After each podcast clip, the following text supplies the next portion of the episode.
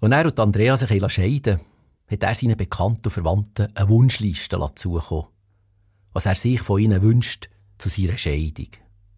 Wir können ankreuzeln. Ein Einzelbett, vier Stühle, sechs Gabeln, ein Föhn und ein Toaster. Seine Mutter hat das nicht lustig gefunden, die Wunschliste zur Scheidung. Eine Scheidung sei nichts, wo man sich darüber lustig macht. Er macht sich gar nicht lustig, hat er ihr gesagt. Ihm fehlt einfach die Hälfte. Und man sollte den Brauch sowieso der Zeit anpassen. Eine Wunschliste zur Hochzeit macht keinen Sinn mehr. Die meisten Leute, die heute heiraten, haben ja bereits alles doppelt, wenn zwei Haushalte zusammenkommen.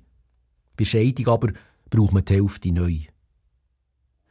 Die Verwandtschaft hat auch wenig Verständnis für seine Wunschliste zur Scheidung.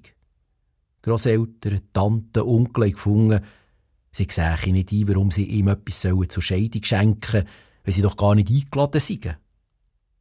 Höchstens Kolleginnen und Kollegen haben ihm Zeug angeboten, das bei ihnen im Keller steht, seit der eigenen Hochzeit. Als er und Andrea wieder zusammenkommen nach drei Jahren Trennung und ein zweites Mal geheiratet haben, haben sie ihren Verwandten und Bekannten eine Wunschliste geschickt. Dort konnte man ankreuzeln, wenn man etwas wollte. Ein Einzelbett, vier Stühle, sechs Gabeln, ein Föhn und ein Toaster.